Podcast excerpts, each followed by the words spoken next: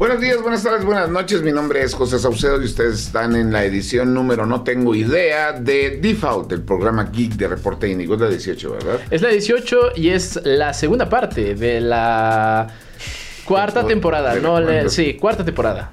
Bueno, no nos hagamos ese. Es el programa de esta semana. La nueva edición. Exacto. Y en el programa de esta semana tenemos chismes sobre Sony, tenemos chismes sobre Pokémon, tenemos chismes sobre Ubisoft. Mucho humo también tenemos por ahí. Es que, pues es que es todo, todo, todo es humo. Ah, y además un pequeño chisme de Nintendo que seguramente se va a hacer grande la semana que entra. Humo y espejos. Niebla. Ah, sí, Ah, es cierto. Niebla, niebla, mucha Comenzamos. niebla. Comenzamos. Los nerds llegaron ya. Videojuegos, películas, cómics y mucho más. Esto es Default, el podcast geek de Reporte Índigo. Entra. Chris, ¿cómo estamos? Bien contento de estar de regreso en Default y traerles lo- los mejores chismes. Señor, yo estoy luego un poquito angustiado. Yo estoy muy angustiado porque lo que vimos esta semana. eh, ya hablaremos más adelante, pero creo que Axi y yo lo estuvimos platicando justo en el momento en el que lo vimos. eh, pero bueno, ya, ya. Aguántenos tantito, vamos con eso. Sí, ¿no? Y aquí mismo. tenemos que decírselo con mucho cariño a la gente de Warner Games, México o Latinoamérica. Agradecemos mucho el juego de Suicide Squad. No más que de favor, cuando ya estén activos los servidores para poder descargar el juego, se los agradeceremos. Tres horas esperando ahí y nada. La intención es lo que cuenta, dicen por ahí, pero creo que todo el mundo no la ha pasado nada bien con Suicide Squad Kill the Justice Así League, ¿no? que lamentablemente el juego del Escuadrón Suicida mata a la Liga de la Justicia. No le vamos a poder hacer una reseña decente hasta la semana que entra. O al menos no tan amable. Ya veremos. Vamos a dejarlo en decente. Y ya sabe, sabemos perfectamente que allá afuera ya, ya pusieron todos los videos, ya pusieron todos los errores, ya pusieron. Ya sacaron sus. Desde los que nada más se subieron al tren del, del mame porque quieren destrozar el juego porque todo el mundo lo quiere hacer. Hasta otras personas que yo me he encontrado que dicen: Es que el juego no está como dicen que está. Yo he escuchado que justamente eso, que muy en el fondo, muy, muy, muy, muy en el fondo, hay un buen juego, que pudo haber sido un juego divertido si hubieran dejado a Rocksteady hacer lo que Rocksteady sabe hacer, que son experiencias de un solo jugador, eh, contenidas, y no este monstruo llamado juego de servicio que apenas inicias te quiere cobrar por presionar Start. Así que ya es como un perro con rabia, ¿no? Yo creo que los juegos de servicio ya los tenemos que, que dormir. Sí, de- bueno, Por lo menos los, los, los que ya están bien, que aguantaron bien, pero tienen que dejar No, pues es de, que ya, de ya- buscar ya- eso. no, incluso los que ya contaron bien, o sea, ahorita este año, no, finales del año pasado fue cuando Fortnite ya estaba viendo, a ver, vamos a meter Lego, vamos a meter Bueno, esto, vamos a meter Fortnite ya es otra Es que cosa. Fortnite evolucionó. Sí, ya, tra- ya trascendió. Ya te Ya- otro tipo de sí, ya puedo decir que es su, es que- forma. No, pero lo que voy es que los juegos de servicio que se quedaron ya establecidos, muchos ya están desesperadamente buscando una manera de mantenerse. Ya no, o sea, O sea, estoy De de, que no acuerdo en la desesperación, pero creo que Fortnite es un buen ejemplo en el sentido de. Ok, te porque apela un poco a la nostalgia, ¿no? ¿Te, te acuerdas de Guitar Hero? Ah, bueno, aquí tienes Guitar Hero. Sí. ¿Te gustó Rocket League y, y te da flojera descargarlo? Entonces aquí también tienes Rocket ¿Alguna vez has pensado en Minecraft pero con Legos? Ajá, aquí también aquí tenemos también. eso para los skins que tienes. O sea, ya es, ya es un monstruo de mil tentáculos en el que ya no, no era lo que lo jugamos en el Early Access, recordamos. hace como... Pero sigue años. estando divertido. O sea, y sigue. ah, yo no lo sé, sigo yo, encontrando yo bueno. to- yo he tocado dos veces Fortnite. Lego Fortnite es muy divertido. Sí. Pues es que es. Lego. Ah, bueno, sí, Pero es Fortnite. Ah. Pero bueno, pues mira, eso es lo que tenemos en juegos que se sostienen, pero en el por el otro lado, en juegos que no se sostienen, Tienes la masacre de miles de juegos de servicio. Desde los buenos hasta los malos. Tenemos cosas como Multiversus. Tenemos juegos que. Que sí, no importa la calidad y siguen fallando a pesar de que los sigan insistiendo los, la gente de pantalón largo. levante la mano quien se acordó que existió en algún momento Multiversus. Porque jugué la versión de prensa en su momento, pero fuera de eso no recuerdo algo relevante de ese juego. Algo, algo que recuerdo mucho de, de Multiversus fue cuando dijeron, oigan, nos vamos a ir del Early Access, entonces vamos a pagar los servidores. Dijeron, ¿qué? ¿Estaban en Early Access? ¿Por qué cobraron entonces? Yo me acuerdo de que, de, de que iban a sacar personajes de todas las franquicias de Warner. Más de la mitad de esas franquicias Warner las tuvo que vender. Sí, sí, es- Pero es- bueno, tenemos ese golpe, pero ya a lo que yo iba con golpes ahorita justamente no era eso, sino otro que a mí me molestó bastante. Y es por los dos títulos de los que vamos a hablar ahorita. El primero es porque hace que hace dos o tres programas, más o menos, estuvimos hablando del Príncipe de Persia, la, la- la corona perdida. Ah, Dos programas fueron. gran juego. Es un gran, gran juego Creo que todos que, aquí estamos de acuerdo en eso. Que se reveló esta semana que vendió tres copias y de las cuales una era con descuento, ¿no? O sea, de, de- de- de que le fue mal, o sea, en ventas, cuando toda, el- ahora sí, toda la gente que le gusta del gaming y del buen gaming, que es el old school gaming, este, también, ¿por qué no pasó esto? Tenemos muchos argumentos. Una gente me decía que el principal argumento era de que, pues sí, por sí todo el mundo sabe que los juegos de Ubisoft casi casi todos son lo mismo, vienen Sí. llenos de bugs. Sí, o vienes quemado también ya en el sentido de que seguro va a tener prácticas monetarias. O sea, a pesar de que Ubisoft Montpellier ha hecho bien las cosas con los juegos de plataformas, tienes ese, ese aspecto y el otro también es el, el género. La realidad es que los Metroidvanias es muy difícil que vendan bien. O sea, hablando de los más exitosos de todos los tiempos, que tenemos dos. Uno es Metroid Dread, respaldado por Nintendo, con 3.04 millones de copias vendidas, que no está mal. No está mal, pero si lo comparamos a otros juegos más grandes, se- ahí se, se nota la Ah, diferencia. pero Metroid siempre ha sido de nicho para... Sí, pero los Metroidvanias en sí. Y luego el segundo lugar es Hollow Knight, que sí. alcanzó 2.8 millones de copias vendidas. Entonces, sí, pero a, a lo que voy es, no, o sea, el Prince of Persia sale, lo, sa- lo saca Ubisoft y creo que le hicieron más ruido a los medios que Ubisoft mismo, por un lado. porque por otro lado, hacerle ruido a sus juegos de servicio, lo que les da más dinero. Este, Sí, no, no, pero a lo que voy es, todo, tienes a todos los medios hablando maravillas. Tienes a la misma gente que jugó el juego hablando maravillas. Entonces, eh, no era toda esa reacción, este, pues, para que tuviéramos un juego de 300 mil unidades. O sea, no es, yo lo único que he yo visto- digo que debía haber salido más. Yo lo único que he visto también ahí es que muchos están pescando porque los juegos de Ubisoft tienen la fama de que en uno o dos mesecitos después del lanzamiento ya lo puedes encontrar a la mitad de precio. Entonces muchos están esperando a que llegue como a los 15 dólares porque dicen que a lo mejor precio completo era demasiado, 40 dólares según yo estaba el juego en precio completo. Que no es lo mismo que el estándar de la industria, que ya estamos llegando a los 70 dólares, pero muchos lo consideran que para un juego de esa longitud quizá no lo vale. Que es algo Están muy, equivocados. Es algo muy subjetivo porque estás hablando de un juego de calidad. Yo Sí. prefiero un juego de calidad que sea más corto a uno... Así que me digas, te ofrece 100 horas, pero van a ser aburridas esas 100 horas. Mejor me voy por... No, o sea, ya hablemos también eh, claros, ¿no? O sea, son 10 horas. 10 horas se me hace un- una, una longitud bastante decente para un juego. Para un Metroidvania. Para un Sí. Metroidvania. Sí, porque los Metroidvanias, de hecho, están hechos para también pasarlo No, y además son todos los demás. 10 horas si sabes lo que estás haciendo. Ah, Porque claro. obviamente hacia el final de Prince of Persia ya viene uno de esos actos de no toques el piso durante los siguientes 20 días.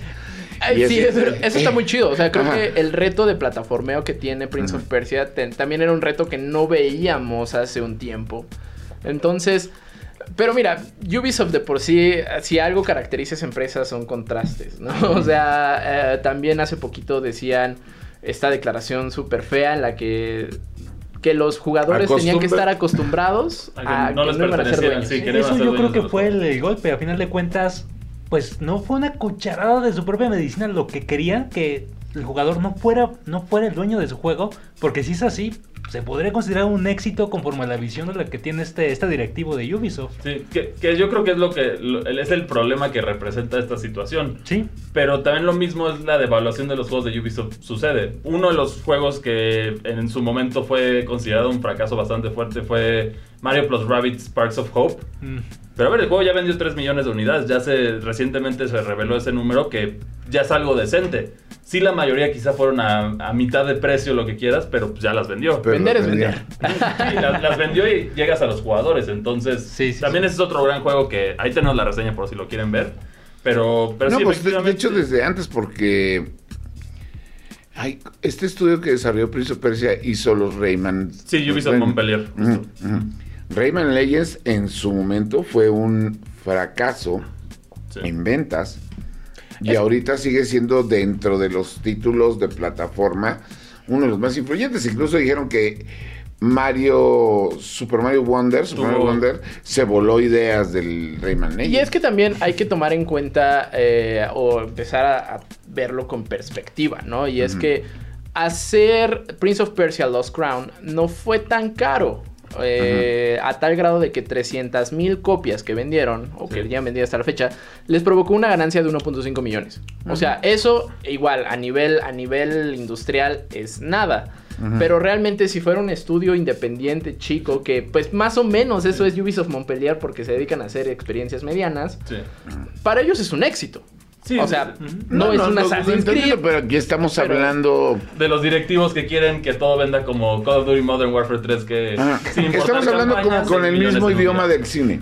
Si la película te costó 10 millones de dólares, para que sea ganancia, tienes que ganar 30, no Sí, 20. claro. Entonces, en los videojuegos se maneja una, una dinámica más o menos parecida. Pero justo eso creo que es lo que no ven al menos eh, este, este séquito de ejecutivos, ¿no? Que es como, oye, vaya, esa experiencia le está yendo bien, entonces vamos a apostar a juegos más contenidos, más, más, más limitados, pero que, estén, que tengan una calidad Sí, muy o, buena. o de menor que presupuesto, pero que vendan bien. Exacto. O sea, que yo creo que ahí varía también entre los las desarrolladoras que hay algunas que sí se atreven a manejarlo de esa manera y otras que son mucho más cuidadosas, otras que de plano solo quieren las megaproducciones y aunque fracasen 20 de ellas no van a intentar algo diferente. Porque justo en este, en este reporte de ventas también se, pues se cantaba que hay un nuevo Assassin's Creed, el Code Red, que va a ser en Japón feudal, Ujú. y un nuevo Ghost Recon en camino. No sé ustedes, yo ya estoy harto de ambos títulos. o sea, de ambas sagas ya... No, fíjate que a mí sí, por lo menos Mirage. sí- Mirage fue muy bueno. Mirage me gustó. Mirage me gustó, pero sí, ya lo demás ya me sentía quemado yo igual. O sea, Va- pero Valhalla es un juego infinito. Valhalla es un juego que más bien se siente como un trabajo, más que como un juego. Entonces, eh, o sea, y Mirage, esa es, esa es la magia de Mirage, que es como, bueno, aquí está el juego, es mucho más corto, te lo estamos dando a precio reducido. Y es el Assassin's Creed que recordabas al principio. Sí. Entonces, aquí está y es todo. Eso está, lo siento mucho mejor, ¿sabes? Y el sigue siendo una producción decente. grande. A mí no se me hizo muy buena, pero sí se me hizo aceptable. Bueno, cumplió, cumplió Ajá. con lo que yo creo que debía de hacer. Sino- y es más o menos el mismo caso con Prince of Persia, con la extraña diferencia de que Prince of Persia sí lo estoy disfrutando mucho. De nuevo, justamente por esos últimos niveles plataformeros que te exigen como gamer, ya no, No, como consumidor. Ajá, sí, ya tenía tiempo que no veíamos ese tipo de juegos. O sea, incluso. ¿No eh, jugaste Metroid Dread? Es- eh, ahí está. el- Claro. No, pero es que a ti, es, es que a ti te gusta la mala vida. Es que también- Es que Una cosa es tryhard, otra cosa es Sí, masoquismo. yo siento que, no, pero yo siento que para los Metroidvanias, bueno, también ese balance de dificultad tiene que ser. Y lo vemos en los más exitosos. Recientemente Blasphemous eh, ya tuvimos la secuela. En Metroid Dread también tenía ese reto. Hollow Knight, pues la gente sigue. Cada, cada presentación de Xbox siguen reclamando dónde está Silksong. En cada Nintendo Direct siguen reclamando que. Cada presentación de lo que De sea. lo que sea, sí. ya, ya, ya esperamos. Y bueno, ya con, con lo de Unity, pues yo creo que todavía más difícil a ver cómo. cómo No, De hecho, lo me- de Unity se echaron a la mera hora para atrás. y Me encanta ese meme de, del prota de Hollow Knight con la peluca De y, payaso. La, y la nariz, porque sí, técnicamente así quedamos todos esperando Sí. Silksong. Es que sigue. Pero bueno, eh, eh, también los met- eh, es, es raro porque el género parece tener como que diversas maldiciones. O sea, una, el desarrollo de un Metroidvania nunca es tranquilo. Y dos, también las ventas es muy difícil que lo hagan. O sea, no importa, a ver, estás hablando del caso de Metroid Prime que por algunos sectores de la industria es co- considerado uno de los mejores juegos de todos los tiempos. No llegó ni a las 3 millones de copias vendidas. Quizá ya con el remake, con el remaster ya lo logró, pero dependió de un remaster y estás hablando de uno de los juegos con mayor aclamación crítica. Sí, en ese sentido, más bien aprendan a guardar distancias, ¿no? O sea, no le puedes pedir, ah, vaya, peras a un manzano. Sí, o sea, no No, puedes- es, es- es tan sencillo como esto, o sea, no quiere, si no todo el mundo le gustan las Metroidvanias y eso es algo que tienen que tener, por muy bonito que te quede el juego, ¿no? O sea, es muy difícil que tengas o salga un juego que apele a todo el mundo. Sí. Y hablando de juegos que apelan a todo el mundo, tenemos un previo esta semana de un jueguito del cual ya ustedes pueden bajar el demo desde la eShop y es este Mario contra Donkey Kong. Sí, originalmente tenía otro nombre que era Heist of Mini Proportions, pero creo que para no confundirse si era un juego nuevo o un remake, simplemente le pusieron Mario vs. Donkey Kong, para ser más claros. Chequen, regresamos.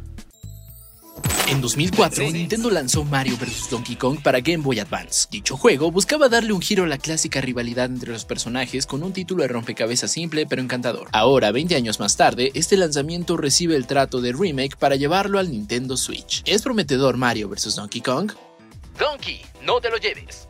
El juego contiene una premisa extremadamente simple, que funciona como la excusa para resolver rompecabezas. Un día, Donkey Kong se encuentra en su casa aburrido viendo la televisión, pero todo esto cambia cuando ve el comercial de unos juguetes conocidos como Mini Marios. El gorila se obsesiona con estos juguetes y decide ir a la fábrica para robarlos todos, y los trabajadores de la fábrica ofrecen poca resistencia. Mario se entera de esto y decide ir detrás de Donkey Kong para recuperar a sus Mini Marios. ¿Podrá recuperarlos a todos? La narrativa es contada a través de diferentes cinemáticas que fueron rehechas desde cero y que ayudan a darle una mayor personalidad al juego, pero fuera de eso, no existe una historia más profunda aquí. Recuperando a los juguetes. Como ya habíamos mencionado, Mario vs. Donkey Kong es un juego de rompecabezas. El juego controla a varios para guiarlos a través de diversos niveles. Si bien existe algo de plataformas aquí, estas funcionan más como una herramienta que como una mecánica principal del título. El objetivo de cada nivel es llegar a la plataforma en donde se encuentra el mini Mario para recuperarlo. El juego está dividido por mundos que contienen 8 niveles cada uno. Generalmente, los niveles tienen dos cuartos. En el primero deberás conseguir la llave para abrir la puerta y en el segundo al mini Mario. Una vez que completas los primeros 6 niveles, tendrás un nivel de rompecabezas centrado en los mini Marios que recuperaste y para cerrar el mundo tendrás una batalla contra Donkey Kong. En cuestión de mecánicas, el juego es relativamente simple, pero los niveles están bien pensados y conforme vayas avanzando, más mecánicas se introducirán y la complejidad de los niveles crecerá. Este ciclo es bastante satisfactorio y el reto es decente, en especial cuando decides completar los niveles al 100% obteniendo los tres regalos a cada uno. Este ciclo es bastante satisfactorio y el reto es decente, en especial cuando decides completar los niveles al 100% obteniendo los tres regalos de cada uno. Este título es ideal para la dinámica portátil de la consola porque son niveles cortos. Presentación renovada. Si bien el diseño de los niveles es el mismo que su contraparte de Game Boy Advance, 20 años de tecnología hacen maravillas para el juego. Los niveles ahora lucen con una resolución mucho más alta, y los modelos de los personajes y los entornos son más llamativos que nunca, aunque visualmente pueden caer un poco en lo genérico cuando lo comparas con los otros juegos del famoso fontanero. La realidad es que luce bastante bien. Complementando esto, las mejoras de audio son muy agradables, y el juego fluye bastante bien. En este momento, no hemos sufrido de ningún bug, aunque a veces las cajas de colisión se sienten un poco inconsistentes con ciertos enemigos, pero es un detalle menor. ¿Es prometedor? Mario vs. Donkey Kong cae en lo más simple dentro de cientos de títulos del fontanero. Eso no lo hace que no sea un juego de rompecabezas encantador. Su jugabilidad es divertida, el reto es decente y los niveles están bien diseñados. Nosotros te recomendamos pasar los niveles con los tres regalos para obtener una experiencia más satisfactoria. Si te gustan los juegos de rompecabezas para jugar de a ratos, Mario vs. Donkey Kong puede ser un juego que vale la pena agregar a tu colección de Nintendo Switch este 16 de febrero. Reseñas. Eso fue Mario vs. Donkey Kong, un regreso, pues, tiene que ser regreso a la vieja escuela. La reversión final también la vamos a estar platicando próximamente. Ese fue un previo de lo que ya nos presentó Nintendo. Sí. Y me gusta que estén atacando ese nicho. Porque, o sea, poco. Bueno, vaya, no es un título que cuando escuche, cuando piense en Mario, se escuche mucho, ¿no? O sea, Es, es un juego de rompecabezas encantador. a mí me original. encantaba en el Game. Boy. Sí, y, pero aquí también ya nos demuestra que ya está cantado, más que cantado, que Nintendo simplemente está lanzando los últimos remakes, remasters del Switch antes de ir a la siguiente consola. Porque, a ver, en este momento solo, solo tenemos un juego nuevo que va a ser el de Princess Peach. Peach. No hay otro. Los Y demás. es juego nuevo entre comillas porque las dinámicas ya se ven muy, ya están muy vistas. Pero eso es justamente lo que está pasando este año, que este año como que siento que todas las compañías están, o sea, el año pasado fue tan pesado en lanzamientos de juegos y además en lanzamientos de juegos buenos. Que ahorita siento que todas las compañías como que sienten esa presión por parte del consumidor y los medios de, güey, ¿qué, te- qué tienes? ¿Qué tienes? ¿Qué tienes? Ya queremos más, queremos más ahorita". Baldur's Gate y Tears of the Kingdom. ¿no? en un- O sea, justamente Prince of Persia fue como que el lanzamiento grande que nadie esperaba, que resultó ser bueno, por lo menos mediáticamente hablando. Sí. Este, y mientras se dan de catorrazos ahorita en, en- en lo que va a venir y qué no va a venir con eso, Xbox ya hizo su presentación. Ujú. Y que aparte, dejen de preguntar. Hellblade, Hellblade es lo que más emociona. Pero yo sí, yo sí, eh, así, hot take. Dejen de preguntar cuándo el siguiente juego y mejor acaben los que tienen. Porque estoy seguro. Una pila enorme. de. No, es que como ahora todos los juegos son digitales, ya no tienes la pila enorme en tu cuarto que te está presionando. O sea, es, es tu memoria, es tu memoria de, de la Tu consola. disco duro, sí. claro, O pero. sea, ya cuando tengas discos duros llenos de juegos que no has jugado. Pero es como, Alan Wake tuvo todas las nominaciones de los Game Awards y les apuesto que no lo han terminado. Háganlo, está muy bueno. No, pues créeme, está peor el caso de Baldur's Gate. Porque Ah, yo bueno. conozco demasiada gente que dijo, lo voy a jugar. Sí. Y ahorita no llega ni al 40%. y no han ni terminado de personalizar a su personaje. run. Apenas completé un run y fue como, no, creo que no tengo tiempo para hacer más. Esto no es demasiada vida. Que es un gran juego, definitivamente. Increíble, sí. Pero sí te vas a tener que amarrar ese juego durante un rato. Sí, entonces, entonces- ve- velo, velo haciendo, velo haciendo. Aguántense tantito para lo que viene y mejor terminen los que tienen. Pero hablando de lo que A viene. lo que vi es, Xbox tuvo su... ¿Cómo se llama? El, el- el- Eh, Ah, Developers Direct. Sí, Developers el Direct. Developers Direct, donde, estuvimos, donde tuvimos que el juego más grande que va a ser de este año de Xbox, que es el de Indiana Jones, porque es el de menos... El del nicho más grande, que estamos hablando justamente antes de comentar el, pr- el programa de que ya bien pensado, analizado, revisado. y- Tú no haces un juego de Indiana Jones en primera persona. O sea, si no hay Castlevanias en primera persona, es porque no tiene sentido. Entonces, No, y menos cuando. estoy hablando por el látigo. Y menos cuando tienes que. oh, se supone que en esas secuencias en donde utilizas el látigo. O sea, que vaya, sí va a haber secuencia en tercera persona. Ujú. O- o Supongo Quick que. Times pueden compensar un poquito con los. El traer de regreso a los Quick Time Events. Sí, Ay, no. pero o sea, en este afán de que, ok, o sea, no quiero parecerme a Lara Croft ni a Nathan Drake, vamos a hacerlo en primera persona. Vaya, habrá que ver, pero yo desde ahí yo ya le tengo inseguridad. No, Porque yo, que yo no sí va le a tengo funcionar. confi- Yo soy el único que le tiene confianza. es que los títulos en primera persona que he jugado y que recuerdo con cariño es Mirror's Edge, Thief, quizá. Eh, y definitivamente Dying Light no, porque el juego es muy bueno.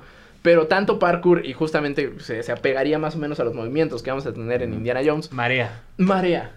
Entonces, porque pues justo primera persona, entonces la cámara todo el tiempo está así y las marometas y es como, oye, por favor dame un momento, voy a- al baño y ahorita regreso. Mira, si logran hacer que de pases de primera a tercera persona de una manera tan fluida como lo hacía Metroid Prime con te hacías bolita, Que eso, de hecho, es muy Eso- interesante. Es, es, es de diseño de videojuegos es muy interesante. sería, sería un logro. Pero bueno. Y que viene de buen pedigrí, porque lo está haciendo Obsidian. Entonces Obsidian es de los estudios más sólidos de Bethesda, pero bueno, habrá que ver.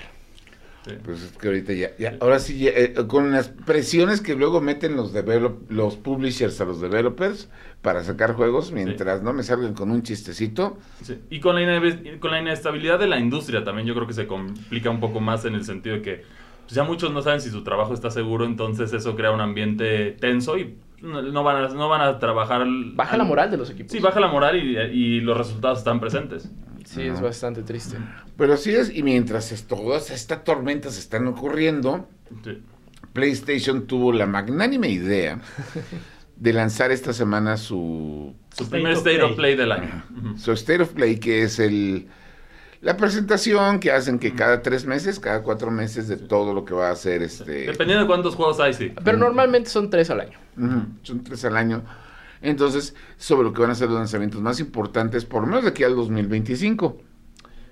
Ajá, porque Bueno, No tenemos allá, fechas exactas. Porque No, sí hubo... do- De los 20 juegos hubo dos con fechas exactas. ¿Cuáles son? Uno no me acuerdo y el otro no me importa. Stellar Blade, el, el que es más mal llamado Plagioneta. Sí se parece. y- ¿no? También. También ya tiene fecha de lanzamiento. que llega el 6 justamente Sí. en, un- en unos días, ya lo Sí. vamos a estar disfrutando. Sí. pero no sé.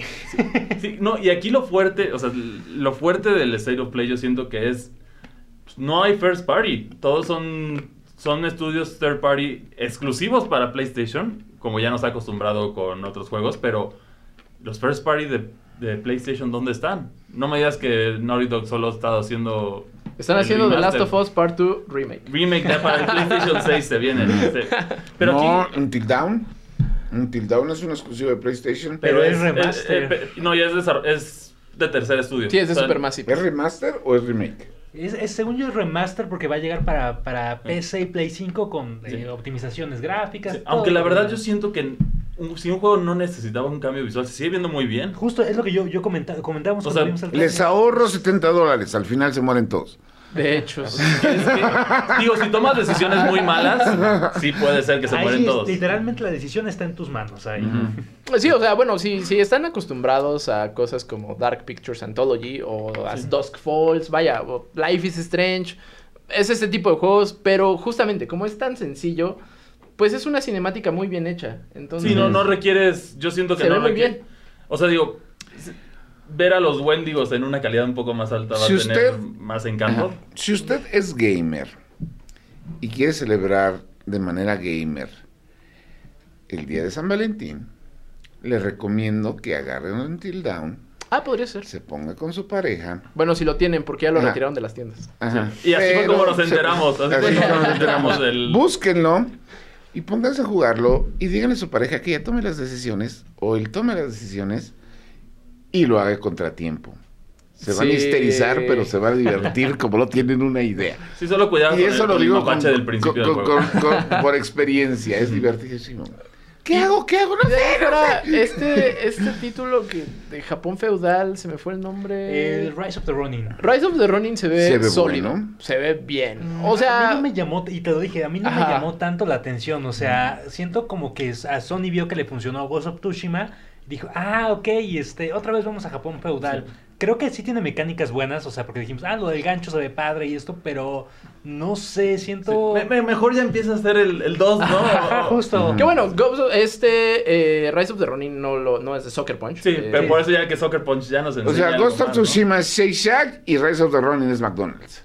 Básicamente, o sea, y que no se ve mal. O- te digo, creo que Ghost of Tsushima es un titulazo, pero es mucho más sobrio, mucho más serio. Más contemplativo Más incluso. cinemático. Ajá. sí. Y Rise of the Ronin es como de, eh, ¿qué onda? Tienes un gancho y puedes hacer, es Sí. básicamente Sí. Eres un samurái, Spider-Man. eres un samurái. sí.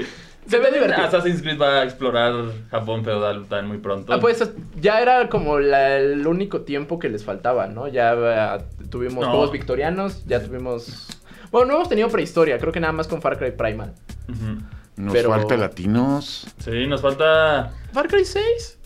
No, Assassin's Assassin's Creed. Creed. Ah, en Assassin's Creed, sí, sí. un, un, un, una- un as- un asesino tlaxcalteco que ayudó a los españoles. Puedes hacerlo Ah, perspectivas estaría de chido. ese lado o, o de plano mexica intentando detener a los españoles, pero muriendo- muriéndose por, por la misma enfermedad que todos los... Siempre y cuando lo adapten bien y no hagan lo que Crystal Dynamics hizo con Rise Shadow of the Tomb, of the Shadow Raider. of the Tomb Sí, Raider. Raider. Shadow of the Sí, Tomb mientras se Raider. respete las culturas. Pero Ubisoft hace un buen trabajo, yo creo que culturalmente hablando sí hacen su tarea. Pues quién lado. sabe, ¿eh? porque yo he visto que la gran mayoría de las características de casi todos los desarrolladores cuando hablan, a menos de que sean desarrolladores latinos, todos los que no son de aquí, cuando se ponen a hablar de Latinoamérica, hacen una mezcolanza. No, todo es México, no importa, no importa. De aquí para abajo todo es México. No, pues un Ra- eh, es Shadow of the Tomb Raider que, que, que tenías este... O sea, era Perú, la ubicación era Perú. Pero hablaban maya, español, este, azteca, te metían olmecas con... cultural. Sí, Sí, no, sí. pero, o sea, son de esas cosas que yo que sé poquito de eso, así de, esto no debería estar aquí. Así de- Pero bueno, volviendo a Rise of the Ronin, no se ve mal, no se ve tan sobrio, pero... Se ve que está. Que es algo bueno para, para el año de PlayStation, para este primer trimestre. Es- ujú. ah, Para quien cumples. quiere echar cotorreo jugando, creo que es... Lo que me molestó mucho fue de Silent Hill. Porque Silent Hill. eh, se Ahorita presentó- vamos con Silent Hill, porque Silent la, la- la principal problema de Silent Hill es que Capcom ya dio cátedra de hacer remakes. O sea, no, yo sé que el juego no está centrado en, en- en combate, sino en la narrativa y en la historia. Pero ese juego se veía bien como un remaster de Play 4. Sí, de hecho, Axe tiene mucho que decir. al Es, es que de entrada creo que el problema es la fecha de lanzamiento. O sea, llevamos desde la Silent Transmission de 2022 que no hay fecha de lanzamiento, solo teníamos un tráiler. Y justo íbamos con la idea, este 2 Golem, un, un, este, un insider dijo, no, seguro es mañana. Acertó en todo de Silent Hill, salvo en la fecha de lanzamiento. Solo agrégalo a tu wishlist. Creo que el juego se ve demasiado perfecto en cuanto a gameplay de combate. Es algo que no me gustó. Si bien Silent Hill 2 era una onda de que James no es como un Leon S. Kennedy, no es un Carlos Olivera, Sí. es un civil común. Y siento que sus movimientos, sus ataques se ven muy perfectos para alguien que, No tiene que, entrenamiento. que no tiene Sí, a ver, Leon, Leon puede detener con un cuchillo una sierra, una motosierra. Entonces, Chris Redfield puede tumbar una pared. La, la piedra, ¿no? Una piedra. El típico. sí. Pero no sé, creo que uf, sí, me, sí me dejó preocupado este Konami con este trabajo. Gráficamente hablando, no, pero en cuanto a gameplay, yo esperaba algo más fiel al original. Y si a eso le sumas que se quisieron ver buena onda y miren lo que es nuestro concepto del futuro de la serie Silent Hill y nos dieron un Silent Hill este gratuito, Short message. exclusivo para PlayStation 5 que se llama Short Message, que yo lo jugué esperando clavarme. Y ya lleva dos horas. ¿Y qué? Esto ya se acabó. O sea, Lo jugué anoche, Ajá. mm, ya marinando las ideas. Creo que no es un mal juego porque fue gratis. Pero de ahí en fuera es como... No pagaríamos por eso. Es que, ¿sabes cuál es el problema? Silent Hill no te asustaba realmente. O sea, más bien se metía a tu cabeza y hacía que tú solito te dieras miedo. O sea, era un terror que se prolongaba y no solo era. pues, El jumpscare. Sí, el jumpscare que te da adrenalina al segundo. Eh, ajá, justo, eh, te, te hacía La sentir angustia. angustiado. Sí. Y este nada más como de, ay, mira, está el monstruo, córrele. Y ya, o sea, sí da miedo, pero no es Silent Hill. Ujú. Está Y eso bonito. es culpa de alguien, de Hideo Kojima. Y eh, de él vamos a hablar al regreso. Y, eh, Así ya, ya- es. pero ya que estamos con temas japoneses, eh, esta semana estuvimos jugando, No, que estuvimos jugando. bueno, hace un par de semanas estuvimos jugando eh, Like a Dragon Infinite Wealth, que es como, se podría decir que continuación de The Man Who Raised His Name, que creo que te tocó a ti. Sí, divertido. Y este está increíble. O sea, eh, me sorprende, me sorprende que todo el mundo esté vuelto loco con Palworld. Pero Like a Dragon Infinite Wealth metió también un juego de Pokémon y un juego de Animal Crossing adentro de su título. Y nadie les ha dicho nada. está muy bueno. Vayan a ver la reseña. Reseñas. La serie Like a Dragon Yakuza es una serie bastante prominente en tierras japonesas, que poco a poco se ha ido abriendo camino en Occidente, y a 20 años de su primer lanzamiento nos ha entregado historias escabelladas, llenas de carisma y mecánicas lo suficientemente sólidas para seguir capturando nuestra atención. Like a Dragon Infinite Wealth busca seguir sobre esta línea, y celebra la saga con un RPG bastante memorable. Dúo de héroes.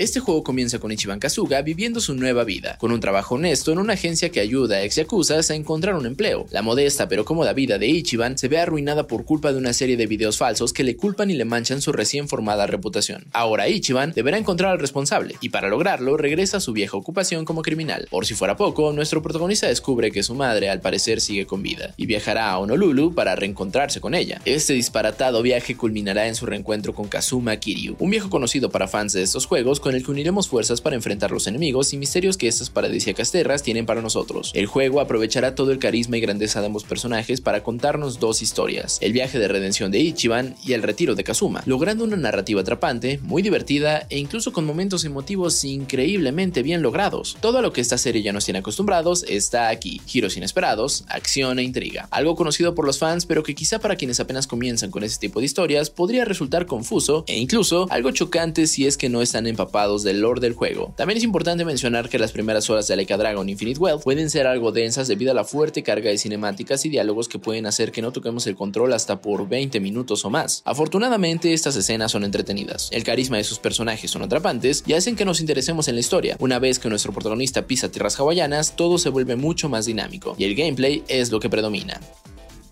Siempre hay algo que hacer. Si son seguidores de la franquicia, el título tiene sutiles cambios que en general mejoran la experiencia del jugador. El combate está basado en un sistema de turnos que al parecer ya será la norma en esta saga y que funciona bastante bien. Nuestros personajes tendrán un rango de movimiento y podrán interactuar con distintos elementos del escenario para hacer más daño. Los menús durante los combates son bastante claros e intuitivos y logran construir un sistema robusto y complejo que es entendible en todo momento. Los movimientos especiales son vistosos y a diferencia de su predecesor, durante el combate ya podemos ver la zona con nuestro rango de acción y la dirección de nuestro ataque. El juego sigue siendo de mapa abierto y si bien el tamaño no se puede comparar con producciones occidentales, una característica que siempre ha distinguido a esta franquicia es la enorme cantidad de actividades que se pueden realizar a lo largo de su escenario, y esta entrega no es la excepción. En esta producción encontraremos múltiples actividades secundarias, que pueden ir como el clásico karaoke, jugar arcades de títulos retro de Sega y dardos, hasta cosas más locas como una app de citas y Crazy Delivery, que es un minijuego en donde nuestro personaje se convertirá en un repartidor de comida y personalmente nuestro favorito, ya que conserva todo el espíritu de Crazy Taxi, pero las verdaderas joyas de la corona y que desde los trailers captaron nuestra atención son Sujimon y Happy Resort Dondoko Island. Sujimon es una clara referencia a Pokémon, ya que podremos capturar criaturas, pelear con otros entrenadores e incluso ganar una liga. Por su parte, en Happy Resort nos encargaremos de administrar nuestra isla y convertirla en un centro vacacional para turistas. Los sistemas de cada minijuego pueden llegar a ser bastante extensos. Presentación casi impecable. Gráficamente el juego destaca. Al estilo de arte le sentó bastante bien cambiar de entornos y llevarnos a los paradisíacos escenarios de Hawái, en donde destaca la atención al detalle y cuenta con un clima cambiante que ayuda mucho a la inmersión. Recorrer las calles y entrar en los distintos edificios hace que el juego se sienta lleno de vida y nos da una experiencia bastante placentera que invitó a que nos quedáramos varias horas sin aburrirnos. Por su parte, el apartado sonoro no hay mucho que destacar. Sin embargo, la banda sonora y doblaje en japonés cumplen y suman a redondear la experiencia al nutrir la personalidad de sus personajes y universo. Único aspecto que no pudimos dejar pasar por alto e incluso nos preocupó fue que la opción de New Game Plus se encuentra disponible solo en ediciones premium del título. Reprobamos esta decisión y esperamos no se convierta en la norma en las siguientes entregas. La calificación es de 9.0. Like a Dragon Infinite Wealth refina un concepto que de por sí ya se encontraba bastante bien. El juego nos entrega una experiencia redonda que logra el juego nos entrega una experiencia redonda que logra rendir homenaje al pasado de la serie y a delinear su futuro, el cual podemos augurar que será brillante si se mantiene en esta línea. 2024 apenas va comenzando y ya nos entregó un juego que claramente se perfila a lo mejor del año. Lástima que lo que le aleje de la perfección sea una práctica monetaria bastante innecesaria. No entendí. Estuvo buena. Va- bueno, vayan a jugar eh, Like a Dragon Infinite World. Es Sí. toda una experiencia. eh, Yo creo que todos los juegos de Yakuza, ¿no? Puedo Sí. decir que Ah, es no, una- sí, pero es por una experiencia, supuesto. o sea, es su propio... Como que no hay un comparativo, ¿no? Algunos decían en, en- en su momento que era el Grand Theft Auto, pero con Yakuza. Nada que ver. Es su propia experiencia, es un juego de Yakuza. Y, y ahí la única pequeña gran mancha que tiene este título es que el New Game Plus existe en el juego, pero solamente en ediciones premium. Entonces, eh, si compraste Sí. el juego base y quieres New Game Plus, tienes que pagar el upgrade para que sea premium. Entonces, no entiendo por qué el, la- el afán de manchar un juego tan bonito de esa manera tan fea. Pero, bueno, Se llama era... avaricia. Sí, o sea, dinero, hombre, pero dinero. La verdad es que Infinite Wealth yo lo recomiendo muchísimo, o sea, te da como prácticamente tres juegos en uno. es un juego Si no muy es que redondo. más. Si no es Sí, que sí. más, y si te gustó Crazy Taxi, Sí. también. Tienes o sea, simulador de carreras, simulador de citas, tienes combate, tienes... tienes tienes juegos retros de Sega. Sí. O sea, tienes arcades de Sega viejitos, eso está increíble. Pero bueno, ya para, que va- le- para los fans de Sega, que les va a dar el comentario, toda la serie Yakuza Like a Dragon logró hacer lo que no hizo Shenmue. ¡Auch! Debajo. Pero sí.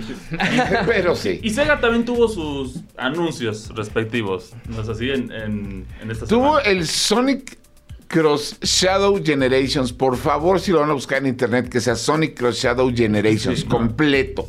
Porque si no. No quieren saber por qué. Sí. Nada más. Por Bueno, cualquier favor. cosa de Sonic, ¿no? Diríamos.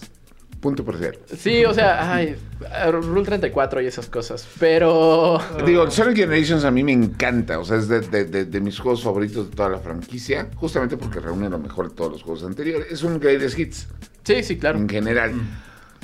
Este, pero. Tengo entendido es juego canonizado, ¿no? O sea, eh, empezó como un fan made. No, no, no, te estás confundiendo con otro juego. Sonic. Te Ah, estás confundiendo con Sonic Mania. Sí, es cierto. Mm. Sí, Sonic Gener- Generations fue el regreso de tanto 3D. Regresar Como de a la 2D. pla- sí, al 2D, pero era un estilo como entre 3D y 2D. Ah, claro, Mm, 2.5. No, lo que pasa es que Sonic Generations tienes dos Sonics. Tienes Sí, el moderno y el clásico. el moderno y el clásico. Entonces, cuando juegas con el clásico, el juego es en 2D. Sí, y con y el moderno, es es- en 3D y tienes que encontrarte.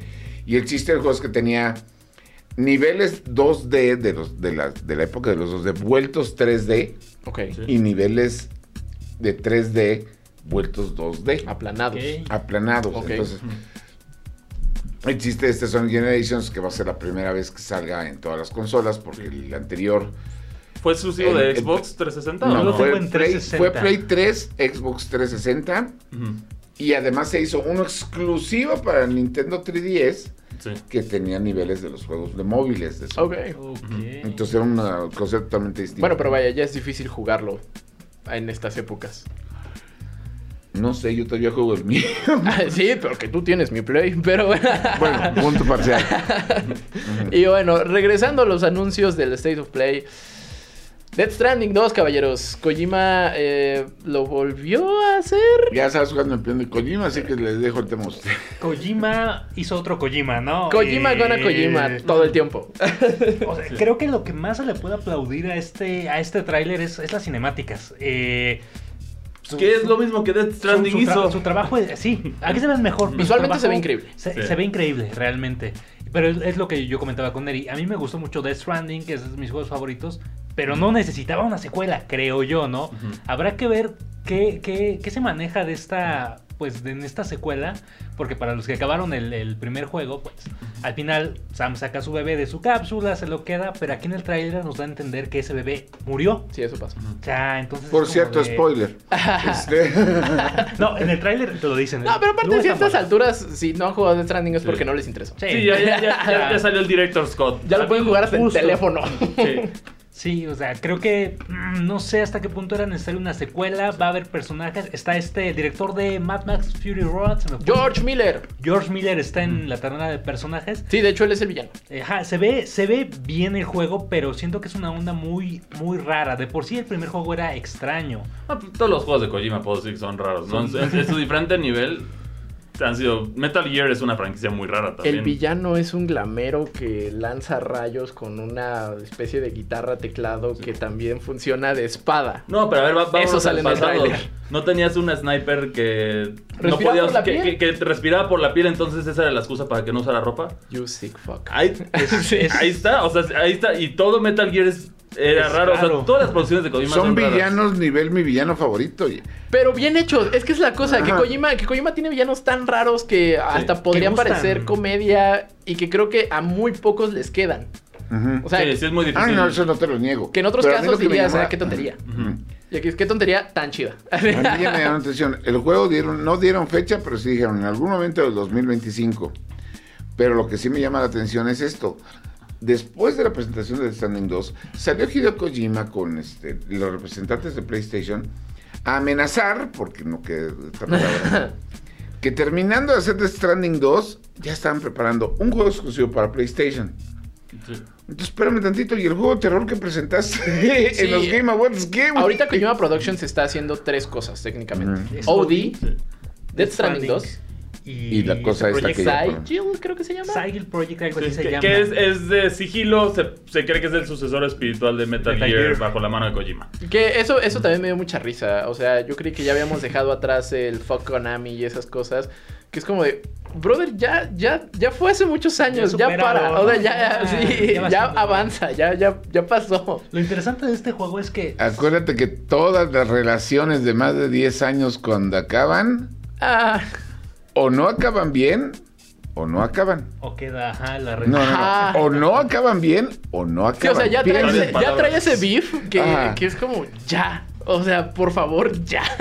No, y ahorita, con- originales. Ajá, y ahorita toma en cuenta también otra cosa. Tenemos que Konami no sabe dónde está parado. O sea, para la manera como está manejando Silent Hill, que de pronto, digo, ya deberíamos saber algo ahorita de, de- de- de- de Metal Gear Delta. Por lo menos fecha de salida. O sea, ya tiene más de un año que lo están promocionando. Ya tenemos trailers, ya tenemos anuncios. Gameplay incluso. Ya tenemos gameplay, Gameplay. también, sí. Amenaza y todo, ya debemos saber algo. sí. Evidentemente hay toda una comunidad allá afuera que está diciendo Castlevania, que está mi vas a regresar, ¿dónde está mi Castlevania? Entonces, O ya, No. dáselo, dáselo a alguien que sepa hacer Metroidvanias. Dáselo, dáselo a Team Cherry ya, que Team Cherry... Digo, No, Konami que- no se lo va a tarden dar. 20 años, pero... si Konami quisiera darle sus franquicias a gente que le supiera hacer las cosas, no le hubiera dado Silent Hill a Bloomberg. Ay, sí, también es otra cosa. Blover Team. Bueno, bu- bu- Blover ok, Team. estamos en esto. Eh, Silent Hill 2, lo que comentaba con, con Axe, es que es un título que es puro. Acá, Puro o sea, terror puro psico- terror psicológico. psicológico. O sea, es nada, es una, es una fantasía prácticamente. Pues, sí, son los pecados de la misma... De James, ajá. Y, y Blover Team no sabe ser sutil, que es la base de Silent Hill 2. Si ustedes han jugado Layers of Fear, que es el juego más famoso de Glover Team, o sea, tiene la sutileza de un toro en una cristalería ese juego. Sí, o sea, vaya, es súper explícito, Ajá. es súper estruendoso y repentino. Entonces, eso es lo que me preocupa. Blover Team no sabe ser sutil. Eh, y bueno, ya respecto a Short Message, pues, ¿qué les digo? O sea, Es, es, es, es un juego que podría funcionar sin Silent Hill como marca. Realmente ese, es su, ese es su problema para mí. Eh, Como gratuito lo tomé, está bien, me entretuvo, pero... Pero que mejor nos den el pity completo, ¿no? Ajá. Ya. Se siente que era, que era lo que la respuesta de, ah, cancelamos PT, pero aquí va kind of PT, disfrútalo. Es que yo, yo creí que iban a hacer eso. Que te iban a dar con, el- con- este juego otro demo del que iba a ser el nuevo Silent Hill. eso hubiera estado divertido, pero... Digo, no hubiera sido original. Así que ahorita está extraña la dirección de, de la franquicia de Silent Hill, ¿no? Tenemos primero la... De- de la, todo lo la serie, sí, la serie. Tenemos también... O sea, aventaron miles de dardos y a ver cuál pegaba. Sí. Porque también tenemos la película Return to Silent Hill en espera, que Ujú. quién sabe cuándo va a salir. Se Sí. supone que sale en 2024 25 Sí, hay demasiadas cosas de Silent Hill en este momento. Pues es que de La hecho, serie no sabemos. Sí. ¿Alguien ¿En qué- sabe qué qué acabó? acabó? Sí. O sea, Ah, los- las, las únicas... este, ¿Cuál serie Silent Hill? La serie interactiva, Ascension. La que tenía pase de temporada. Ah, la, Span. sí, sí. La serie con pase de temporada. Güey, ¿a alguien le importó? O sea, es igual que este demo de, de Silent Hill salió. Ah, está bonito. es, que, es que yo creo que también es que te- se durmieron mucho tiempo en sus laureles y ahora estarán... Yo creo que se intentaron en cierto modo no trepar, pero aprovechando que, que Resident Evil lo hizo muy bien con los, con los remakes porque Capcom después de unos años en la oscuridad ya finalmente descubrió cómo era, el- cómo era volverlo a hacer bien. Y yo creo que ese fue el gran problema. Que Capcom lo hizo tan bien y marcó una pauta muy, muy Muy sólida. alta. Que eh, ahorita que vimos Silent Hill es como, ah, ah, Quieren verla una, de una no le está llegando. Sí, o sea, quieren, verlo de una manera triste. Lo único estable ahorita en Konami es la Liga MX en el futuro. Que sí le.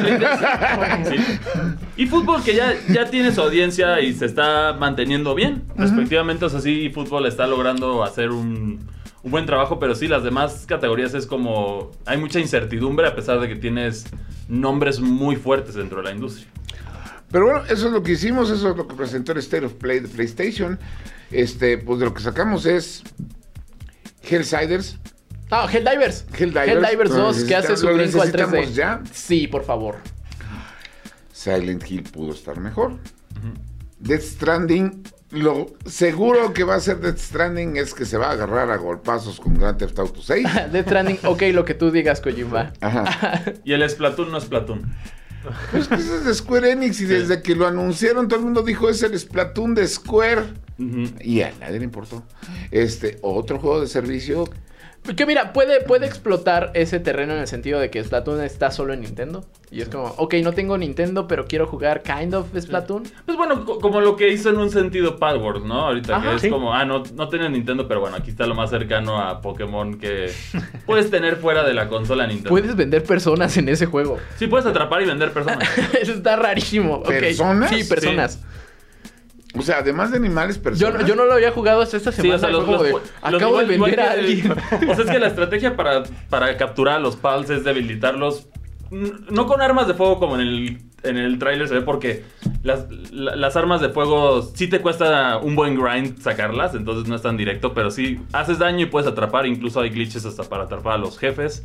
Con- o sea, es que es el personaje con su pal y los puedes usar y son como lo mejor que puedes usar por sus Ese juego es un éxito de descargas y ni siquiera está completo. La comunidad de PC es salvaje, que te Casi digo. 20 millones de, de usuarios. Sí, que aquí vale la pena ya que ya destacar, metieron a, son- lo- a los niños de, la, de la animación de Pokémon y metieron a los Son Digimones. 18 millones en...